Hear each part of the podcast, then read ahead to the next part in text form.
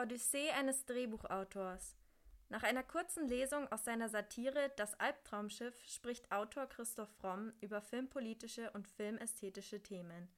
Thema der heutigen Folge: Alles auf Anfang. Neue Pfade im Drehbuchdschungel.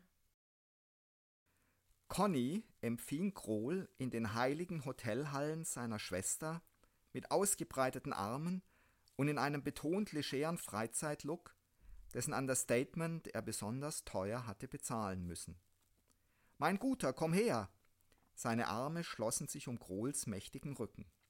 Rasier dich mal wieder, ehrlich, wie läufst du denn rum? Als mein Top-Autor musst du auch optisch was hermachen. Ich geb dir die Nummer von meinem Friseur. Er zerrte Grohl einen Flur entlang, vorbei an neu aufgehängten Gemälden, die in ihrer Protzigkeit nur von den Bronzestatuen überboten wurden, die seit längerem den an sich ganz passablen Hotelflur verschandelten. Super Bilder, was? Grohl wusste bei Conny manchmal nicht ganz genau, ob er das eben Gesagte ernst meinte. Vielleicht bestand das Geheimnis des Maestro darin, dass er eigentlich gar nichts ernst meinte und deswegen so leichtfüßig auf den Wellen des Erfolgs tanzte. Wie findest du die Bilder? Ehrlich? Krohl blinzelte. Habe ich mir noch gar nicht so genau angesehen. Conny lächelte charmant. Die Bilder sind grässlich, aber das darf natürlich nur ich sagen und nicht allzu laut, sonst werden wir beide von meiner Schwester vergiftet. Er zog Krohl in einen barocken Wintergarten, der ihnen einen perfekten Blick über die vom Regen glänzende Innenstadt eröffnete, deren zahllose Baustellen wie ein romantisches Versprechen für viele gut verdienende junge Menschen im Abendlicht leuchteten. Dafür ist das Essen einsame Spitze. Er tätschelte kurz Krohls Bauch. Deine Smoothie-Diät hältst du nicht wirklich durch. Erneutes Lächeln. Ich weiß alles über meine Mitarbeiter. Du kriegst nur Sushi, aber das Beste der Stadt. Dazu orderte Conny ausnahmsweise keinen Prosecco, sondern eine Flasche Cremant, der angeblich besser war als der beste Champagner. Er ließ sein Glas sanft gegen Kohls hilflos emporgerissenes Klirren. Setz dich, mein Guter. Wir sind durch. Wo? Krohl glaubte für einen Augenblick, er sei gefeuert. Bei Conny war alles möglich. Durch die Gemeinschaftsredaktion, was sonst? Grohl konnte es kaum glauben.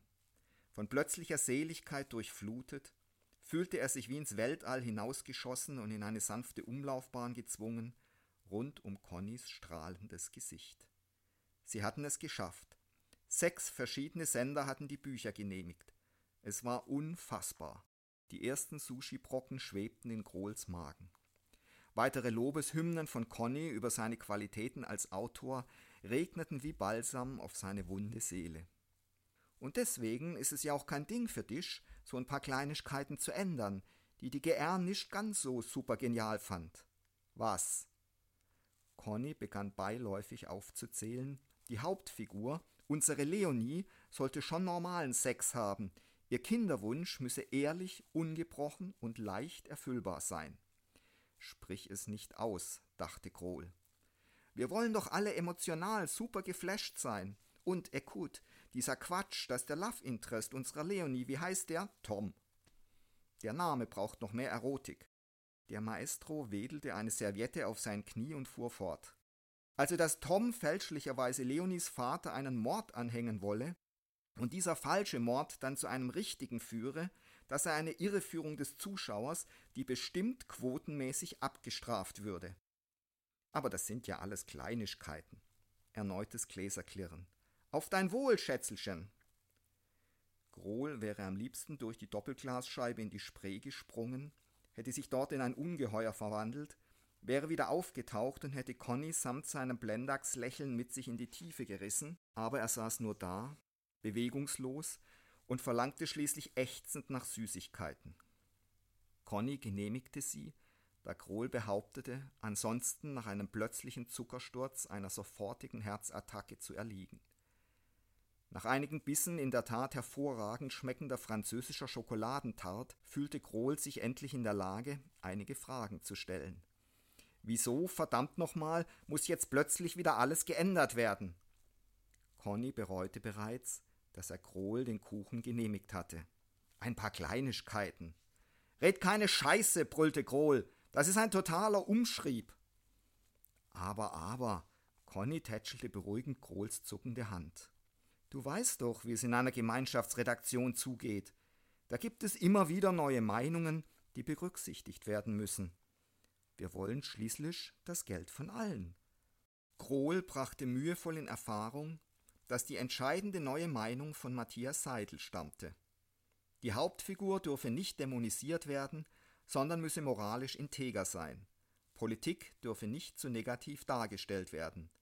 Der Zuschauer dürfe nicht durch einen Irrtum des Love Interest in die Irre geführt werden. Das beschädige die Hauptfigur, die sich hier ganz offensichtlich in einen Psychopathen verliebe. Grohl hielt Seidel für einen selbstgefälligen Idioten, der jederzeit in der Lage war, ein Projekt zu zerstören, aber das hier hörte sich eindeutig nach der Wagner an, deren Redakteurinnen Neumann und Rusch immer wieder beteuert hatten, wie vielversprechend und innovativ sie die letzte Fassung fänden. Conny, in redaktionellen Intrigen weitaus erfahrener als sein Autor, machte Grohl nachdrücklich klar, es sei völlig egal, wer hier wen mit welchen Mitteln beeinflusst habe. Obwohl Seidels Sender nicht Mitglied der GR sei, packe er nun mal den größten Etat in das Projekt und deswegen sei auch die Meinung des werten Kollegen Ellen in diesem Fall zweitrangig, auch wenn er das dem lieben Siegbert so nie sagen würde. Grohl wurde schwindlig. Wenn er jetzt in der Spree versinken könnte. Er sah sich auf einer Intensivstation wieder erwachen, weil Conny und Seidel ihm die Schläuche aus dem Leib rissen und ihn zum Schreibtisch schleppten.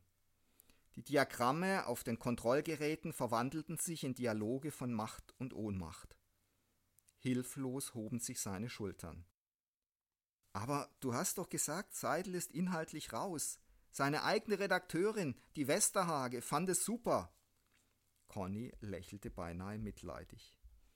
Ekut, die Westerhage hatte heute Morgen um sieben einen Termin beim Seidel. Dort stand sie im Negligé und holte sich den frühesten Einlauf ihres Lebens. Wir brauchen Seidels Etat, Schätzelchen. Daran führt kein Weg vorbei. Grohl überlegte fieberhaft, wie er diese Neuigkeiten seinem Co-Autor näherbringen sollte.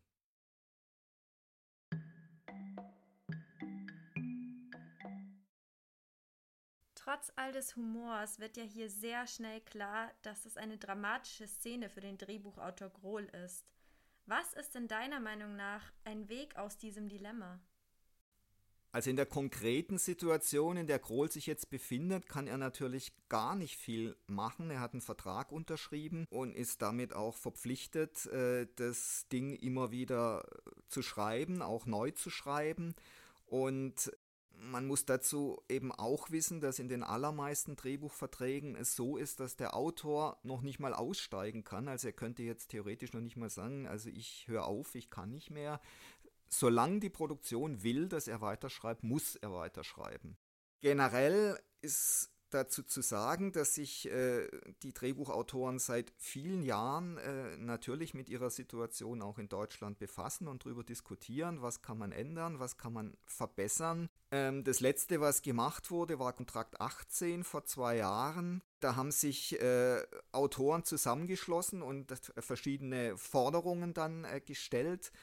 Es ist aber in der Praxis leider so, dass die wichtigen Forderungen da drin nur von einer kleinen Anzahl von Autoren durchgesetzt werden können, die ohnehin sehr gut verdienen und ohnehin sehr gut im Geschäft sind, weil sie eben äh, das gern und bereitwillig erfüllen, was in den Fernsehredaktionen gefordert wird. Alle anderen, die dort unterschrieben haben, können das, was da steht, zum Beispiel, dass sie selber den Regisseur bestimmen dürfen oder dass sie bei äh, Regieproben mit anwesend sein dürfen und, und auch Einfluss auf die Auswahl der Schauspieler haben. Also das alles können die allermeisten Autoren nach wie vor nicht bestimmen. Und es ist auch so, dass zwar für sogenannte Top-Autoren höhere Gagen durchgesetzt worden sind, aber das betrifft eben auch nur wieder eine, einige wenige. Und äh, ein Großteil der Autoren äh, hängt finanziell wahnsinnig schlechter, eigentlich noch schlechter als früher. Muss man wirklich mal klar so sagen. Und wer was anderes behauptet, der sagt ja einfach nicht die Wahrheit. Und ein wirklicher Ausweg aus diesem ganzen Dilemma wäre, das sage ich nach vielen, vielen Jahren Diskussionen, nur eine schlagkräftige Gewerkschaft nach amerikanischem Vorbild. Es müsste eine Art deutscher Writers Guild geben, wo sich alle solidarisch zusammenfinden und wo man eben vor allem notfalls auch streiken kann. Alles andere bleibt immer Schall und Rauch, nützt immer nur einigen wenigen, teilweise dann durchaus auch auf dem Rücken von anderen. Und eine schlagkräftige Gewerkschaft wäre mal ein erster wirklicher Schritt raus aus diesem Dilemma. Ich meine, in den USA wurde die 1933 gegründet, zu Zeiten der Depression, als den Autoren das Gehalt um 50 Prozent gekürzt wurde. Möglicherweise braucht es halt leider einen ähnlichen Schock hier, damit da wirklich mal was in Gang kommt. Aber mit allen anderen äh, Lösungen oder Lösungsansätzen kommen wir meiner Ansicht nach nicht wirklich weiter. Denkst du, dass Filmakteure in Machtpositionen wie zum Beispiel Conny und Seidel aus dem Albtraumschiff aus dieser Maschinerie ausbrechen können? Um überhaupt mal in solche Positionen zu kommen, äh, hat man einen sehr meistens einen sehr langen, mühsamen Aufstieg vor sich und wird natürlich durch das Rad des Machtgefüges gedreht, sodass man all diese Unterdrückungsmechanismen inhaliert hat, wenn man mal da oben ist und die allermeisten sind dann auch nicht fähig, sich davon zu befreien, sondern geben eigentlich genau diese Unterdrückungsmechanismen an die, die jetzt weiter unten sind, weiter. Man wird in dieser Branche, und da nehme ich mich durchaus auch nicht aus, äh, absolut zum Einzelkämpfer erzogen. Wenn man dann auch noch sieht, dass so Ansätze, sich zu solidarisieren, immer wieder scheitern am, am Egoismus jeder jeder einzelnen äh, Figur, die da rumläuft, dann äh, ist man auch äh, durchaus geneigt zu sagen, es hat ja eh keinen Sinn, also kämpfe ich für mich alleine. Das Ganze hat inzwischen dazu geführt, dass sich eben sogenannte Top-Autoren in der Branche auch nur noch über ihr Gehalt definieren. Das heißt, ich bin ein Top-Autor, weil ich kriege jetzt statt 90.000 Euro 110.000 Euro für einen Tatort.